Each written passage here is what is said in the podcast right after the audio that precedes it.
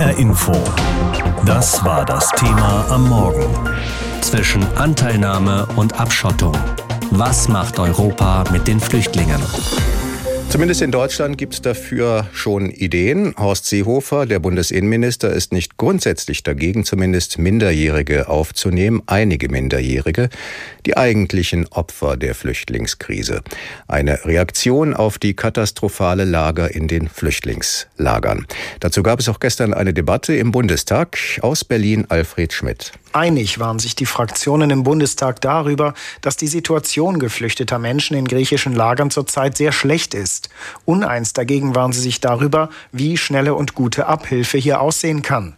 Die Grünen haben gefordert, die Bereitschaft zahlreicher deutscher Städte und Kommunen zu nutzen, um 5000 besonders Schutzbedürftige aufzunehmen. Also unbegleitete Kinder, schwangere, alleinreisende Frauen oder schwer traumatisierte Menschen. Für die Fraktion der Grünen vertrat Luise Amtsberg diese Forderung mit dem Hinweis auf die schlechten Zustände für die Geflüchteten. Das ist noch nicht der große europa- und flüchtlingspolitische Wurf, schon gar nicht, sondern schlicht eine humanitäre Notmaßnahme. Und es ist mitnichten eine Abkehr von EU-Recht, denn die noch geltende Dublin-Verordnung sieht genau das vor, humanitäre Spielräume, wenn sie notwendig werden. Geflüchtete Kinder brauchten besonderen Schutz, betonte auch Niedersachsens Innenminister Boris Pistorius von der SPD.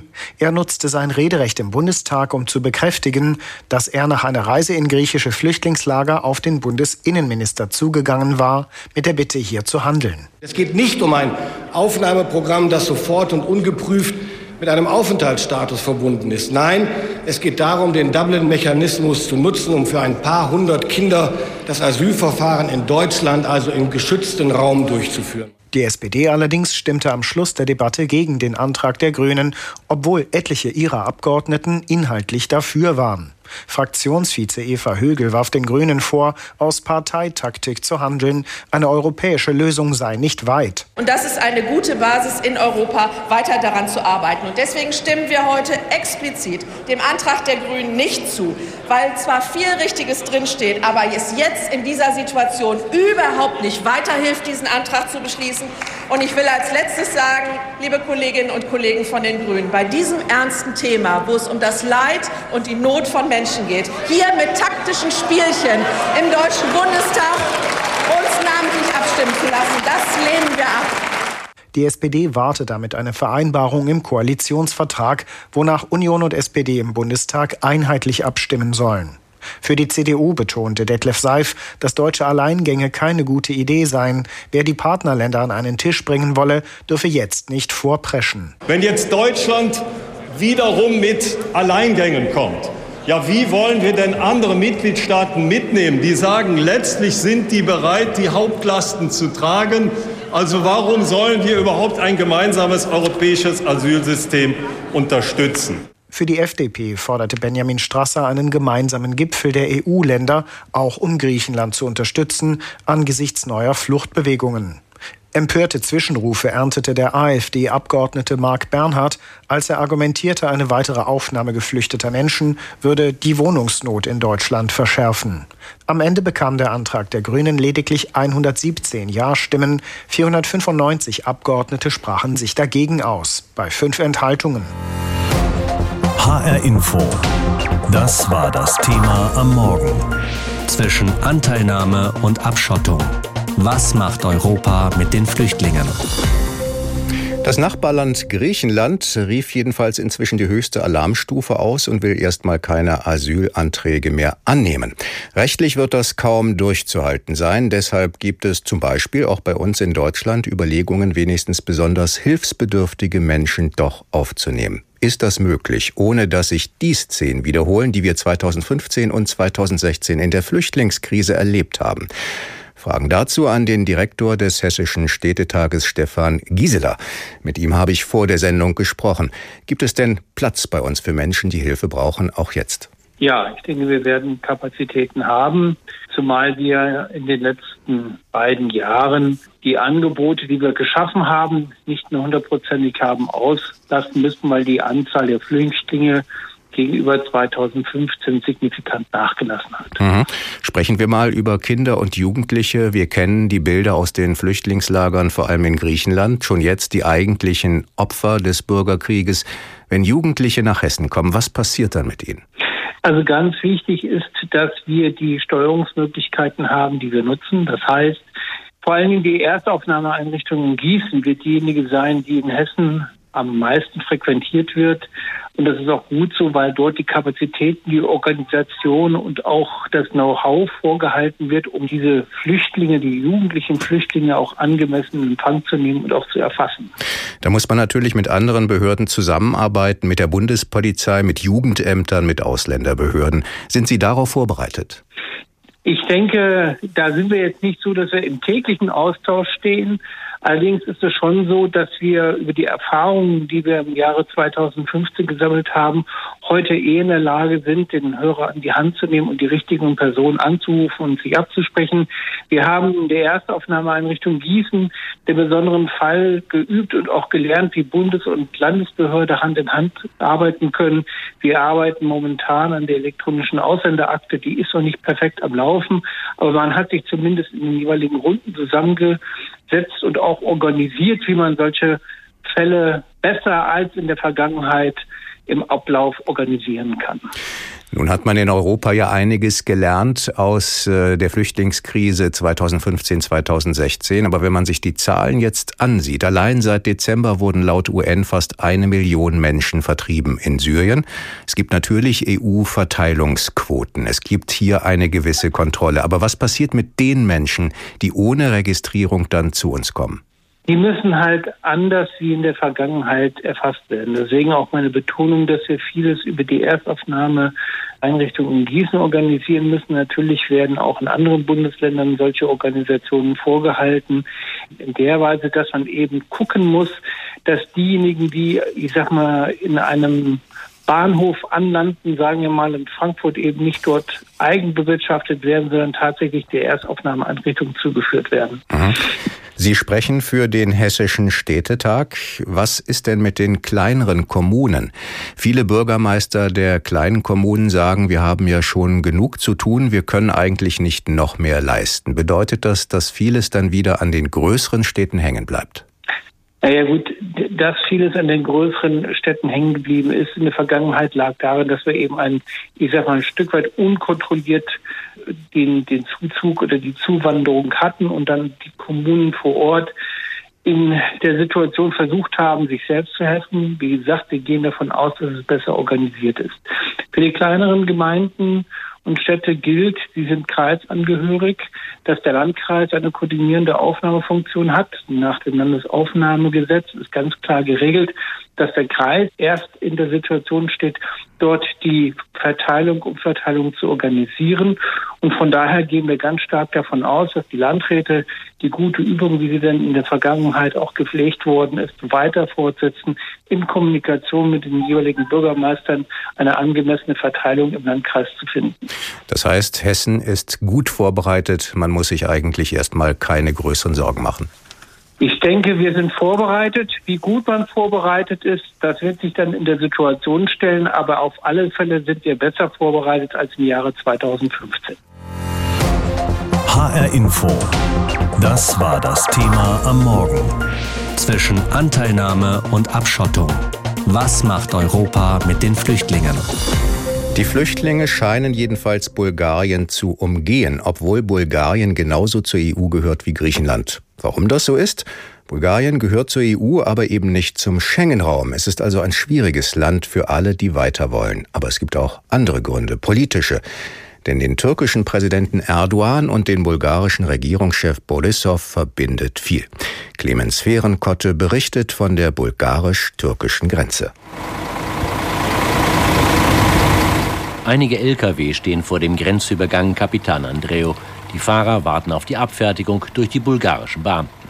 Hauptinspektor Jani Petschew, stellvertretender Leiter des Grenzübergangs, kann derzeit keine Veränderung der Lage an der Grenze zur Türkei erkennen.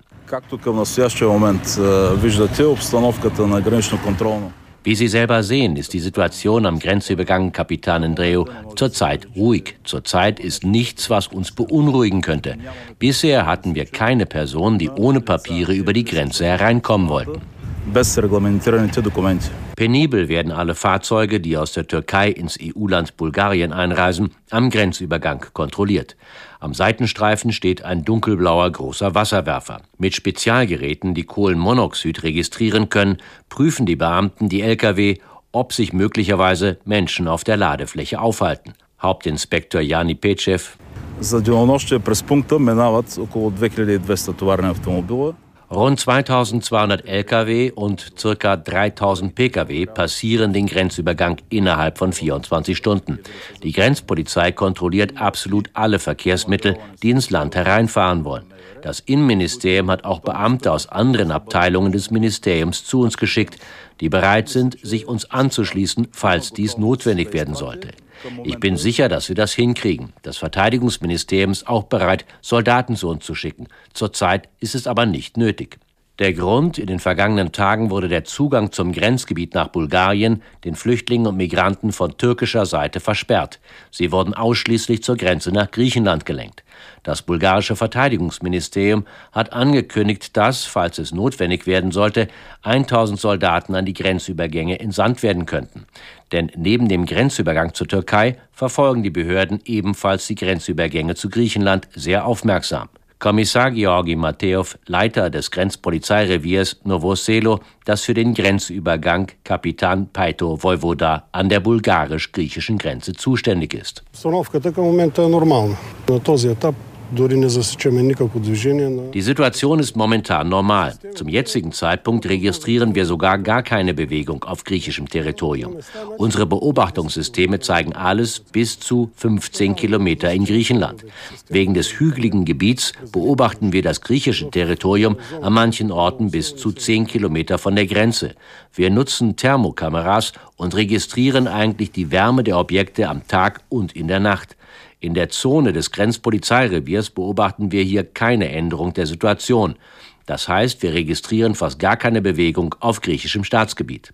Zu normalen Zeiten wird die lange grüne Grenze zwischen den beiden EU-Ländern Bulgarien und Griechenland nicht sehr umfassend kontrolliert. Doch dies hat sich seit der Entscheidung des türkischen Staatspräsidenten Erdogan vom vergangenen Wochenende geändert. HR Info. Das war das Thema am Morgen zwischen Anteilnahme und Abschottung. Was macht Europa mit den Flüchtlingen? Fragen dazu an Raphael Bossong von der Forschungsgruppe Europa in der Stiftung für Wissenschaft und Politik. Mit ihm habe ich heute Morgen in der Sendung gesprochen. Schauen wir uns doch mal an, was EU-Chefin Ursula von der Leyen gesagt hat über Griechenland. Sie hat gesagt, Griechenland ist das Abwehrschild Europas. Und Griechenland sagt eben auch ganz klar, wir nehmen keine Asylanträge mehr an. Geht das denn so einfach? Das geht auch ganz grundsätzlich so in dieser Form erstmal nicht. Natürlich sind dann Kinder und Jugendliche besonders schutzbedürftig oder besonders erstmal zu prüfen, aber grundsätzlich ist äh, nach meiner bisherigen Einschätzung das nicht rechtlich gedeckt zu sagen, Asylanträge werden erstmal kategorisch suspendiert. Aber klar ist ja auch, erst schickte der türkische Präsident die Flüchtlinge an die Grenze, obwohl er genau wusste, dass sie zu ist. Und jetzt kritisiert er die EU-Länder, sie würden die Menschenrechte mit Füßen treten. Kann man das überhaupt so formulieren? Ja, also Herr Erdogan verfolgt natürlich schon eine sehr schwierige und zum Teil sehr erratische Politik.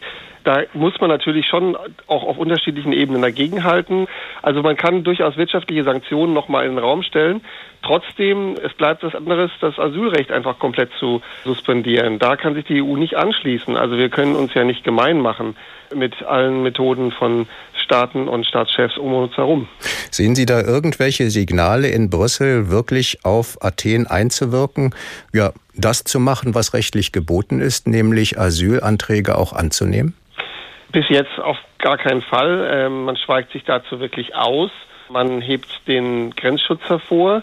Ich sehe noch so ein paar Formulierungen, wo so Raum für dann später vielleicht einige Korrekturen ist. Also zum Beispiel sagte der Ministerrat gestern, man würde alle Maßnahmen ergreifen, Komma, die im Einklang mit europäischem und internationalem Recht ohne dann genau das Asylrecht anzusprechen. Also ich glaube, man hält sich so eine Hintertür offen, aber momentan schweigt man dazu.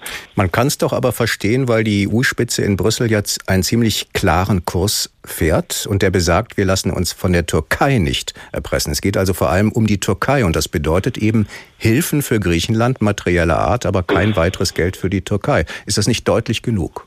Das glaube ich, muss man schon ein bisschen auseinanderhalten. Also ja, wie gesagt, man kann Druck auf die Türkei ausüben. Erdogan hat kaum oder eigentlich gar keine Partner mehr. Er braucht auch Europa auf unterschiedlichen Ebenen. Und sicherlich, da geht es jetzt mit härteren Bandagen zu. Aber gleichzeitig geht es ja auch um Europa selbst und die eigenen Überzeugungen, die eigenen Werte. Und ich glaube, es ist da auch sehr viel eigentlich die Innenpolitik dabei, um eben mutmaßlich eben rechtspopulistischen Akteuren den Wind aus den Segeln zu nehmen. Das ist auch zum gewissen Grad legitim, aber irgendwo gibt es dann auch eine Grenze. Äh, man kann nicht einfach das Recht mal so aushebeln. Denn wenn wir damit anfangen, dann ist ein Präzedenzfall geschaffen, der, wer weiß, noch weitere Wellen schlagen wird. Wie sollte eine Flüchtlingspolitik der EU als Antwort darauf denn aussehen? Welche Schritte wären jetzt nötig? Also, ich würde zumindest auf Seiten Griechenlands und der EU dafür plädieren, dass man die Menschen, die jetzt an der Grenze noch ausharren, kontrolliert einlässt, also nicht irgendwie. Da werden ja auch schon gerade neue Lager- und Aufnahmeeinrichtungen geschaffen. Dort können diese Menschen durchaus auch einige Zeit noch warten müssen, aber immer noch grundsätzlich mit dem Anspruch, einen Antrag stellen zu können. Gleichzeitig muss man Griechenland natürlich auf vielen Ebenen lassen, mit Geld, mit weiteren Sachhilfen, mit Personal, auch jenseits des Grenzschutzes und auch mit einer Übernahme von Menschen, die schon lange in Griechenland sind, insbesondere auf den Inseln. Das ist so das erste Notfallpaket. Und darüber hinaus ist sowieso schon diesen Monat vorgesehen, eine größere Reform des seit langem blockierten Dublin-Systems auf den Weg zu bringen. Und das müsste dann auch wirklich passieren. Das wird auch dann dauern, bis es soweit ist. Aber dieser Reformprozess muss jetzt dringend wirklich in die Gänge kommen. Dann müssen wir auch noch ein bisschen über die Türkei sprechen, über den Flüchtlingspakt mit der Türkei. Braucht man da einen neuen Migrationspakt? Und glauben Sie, dass das mit der derzeitigen türkischen Regierung irgendwie zu machen ist? Also man braucht die Kooperation auf beiden Seiten und man wird auch sicherlich den verbliebenen Rahmen des EU-Türkei-Pakts, und das ist auch nur ein politischer Pakt, nutzen, um zumindest humanitäre Hilfe weiterhin in die Türkei zu schicken. Darüber hinaus, glaube ich, ist es erstmal nicht realistisch, wirklich ein umfassendes neues Abkommen mit vielen Aspekten, so wie es ursprünglich mal vorgesehen war, wiederzubeleben. Und das ist, denke ich, einfach mit Erdogan zurzeit auch einfach nicht zu machen. Dreimal pro Stunde ein Thema. Das Thema in HR Info. Am Morgen und am Nachmittag.